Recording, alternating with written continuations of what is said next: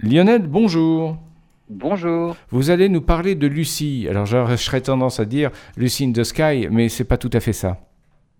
Non, elle va bien, bien, bien plus loin que juste The Sky. Elle est carrément dans, l'espace interplanétaire. Alors, la petite sonde Lucie est en route vers Jupiter. Alors, euh, elle va, on, a envoyé la sonde Lucie pour aller explorer des satellites de Jupiter. Alors, non pas des satellites qui sont en orbite autour de notre planète géante, mais qui sont sur l'orbite de Jupiter, devant la planète, derrière la planète, et on appelle ça des astéroïdes troyens. Donc, ils sont en route vers l'orbite de Jupiter, mais euh, pendant le voyage, elle doit traverser ce qu'on appelle la ceinture principale des astéroïdes, entre Mars et Jupiter.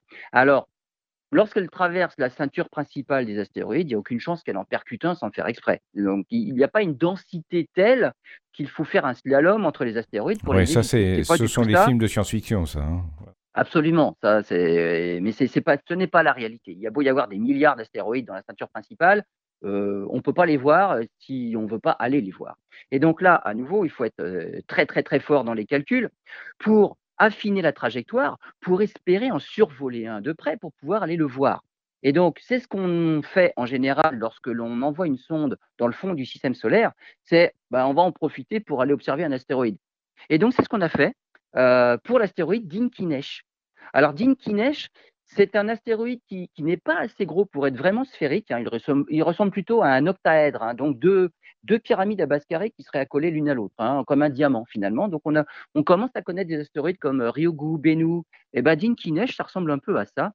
Donc, et Dinkinesh présente euh, donc, comme pour Bennu et, euh, et Ryugu, une boursouflure. Et dans sa plus grande dimension, il mesure 800 mètres. Alors, il a une boursouflure aussi comme l'astéroïde Didymos, hein, qui était lui l'objectif de la mission DART. Et bien, surprise, euh, lorsque la, sonde Lucie est passée à proximité de cet astéroïde Dinkinesh, hein, alors elle est passée, elle n'a fait que passer, elle ne s'est pas mise en orbite, hein, elle est passée à 400 km de l'astéroïde à 4 km euh, par seconde, 4,5 km par seconde, ça fait quand même plus de 16 000 km/h. Et donc, il faut quand même cette vitesse-là hein, pour espérer atteindre l'orbite de Jupiter. Il faut quand même prendre de l'élan au départ. Donc là, elle est passée à 16 000 km/h près de Dinkinesh. Et sur les images que les scientifiques euh, ont récupérées, ils ont eu la surprise de découvrir un satellite.